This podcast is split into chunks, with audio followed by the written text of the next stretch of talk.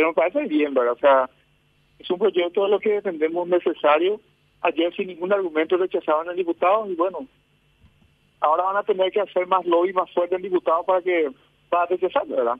Porque van a necesitar más votos y, ojalá que esta vez ya no ya no puedan alcanzar y ojalá que los colegas esta vez diputados entiendan de que hay que controlar más el dinero ilícito en nuestro país, que el lado de dinero destruye, hace un daño terrible a nuestro país y hay que evitarlo. En Paraguay existe el lado de dinero y, ante la realidad tenemos que actuar.